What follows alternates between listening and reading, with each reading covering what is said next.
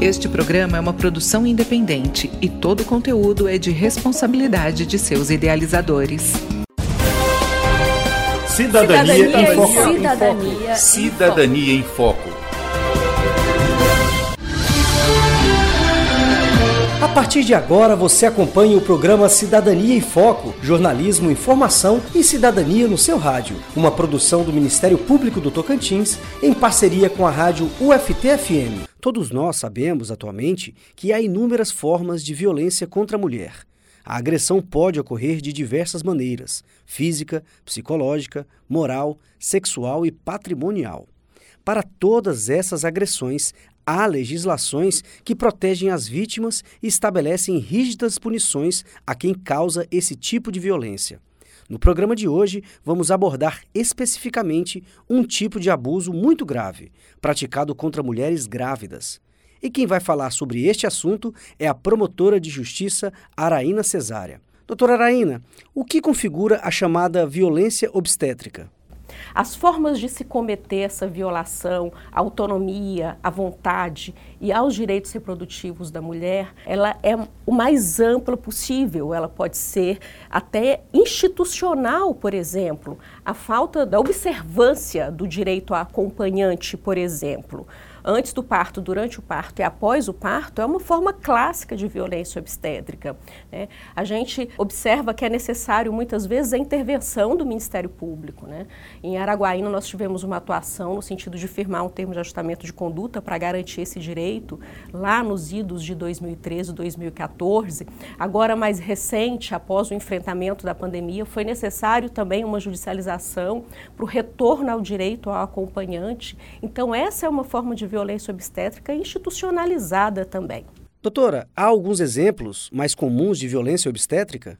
A violência obstétrica, ela é toda forma de violência, seja física, seja sexual, seja psicológica, à autonomia e aos direitos reprodutivos da mulher ela pode atingir diretamente a mulher, assim como também o neonato, aquele que está nascendo. Né? Ela pode ser praticada por qualquer pessoa que faça parte ali da assistência obstétrica da mulher, desde os médicos, os enfermeiros, os técnicos de enfermagem e os demais profissionais que estejam acompanhando e assistindo a mulher durante a gestação, durante o parto e durante o pós-parto. Hoje entrevistamos a promotora de justiça Araína Cesária, que atua na proteção e na defesa dos direitos à saúde no Ministério Público do Tocantins. O tema abordado hoje no programa Cidadania em Foco é a violência obstétrica. Doutora Araína, há alguma legislação no âmbito nacional ou estadual que prevê punições a respeito desse tipo de agressão? Nacionalmente, existem algumas previsões soltas, mas é importante dizer que o estado do Tocantins tem uma lei específica sobre violência obstétrica. Essa lei, a 3.385, ela é de 2018 e ela traz várias práticas que configurariam a violência física, a violência sexual, a violência psicológica em desfavor da mulher nesse momento da sua vida, nesse momento tão importante, tão sublime da sua vida. Lembrando que esse rol, ele é exemplificativo.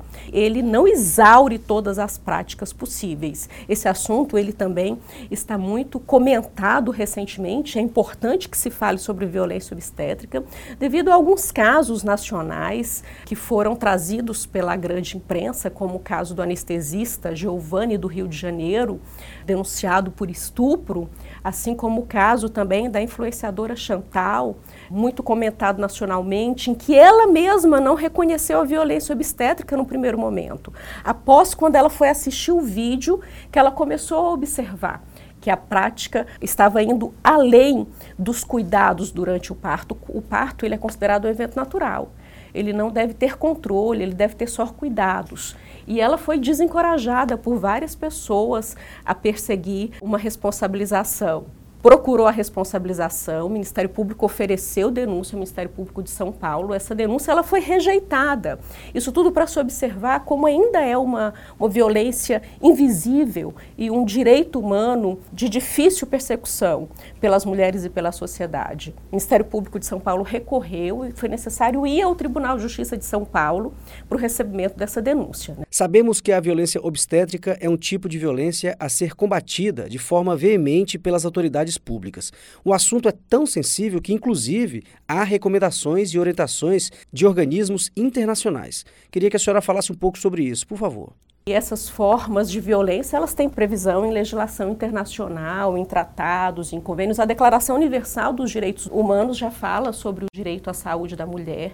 A Convenção de Eliminação de todas as formas de discriminação contra a mulher fala da importância de reduzir a mortalidade infantil e de cuidar da saúde materna. Então, todas essas são previsões, inclusive, que estão alinhadas aos objetivos do desenvolvimento sustentável. Bom, por hoje fica ficamos por aqui, agradecendo a participação da promotora de justiça Araína Cesária. Na próxima semana retornaremos com um novo tema e um novo convidado. Chegamos ao fim de mais uma edição do programa Cidadania em Foco, uma produção do Ministério Público do Tocantins em parceria com a rádio UFT-FM. Produção e apresentação: João Lino Cavalcante. Redação: João Pedrini. Edição: Jales Barros. Revisão: Luciana Duelib. Coordenação de jornalismo, Denise Soares. Cidadania, Cidadania em Foco. Cidadania, Cidadania em Foco.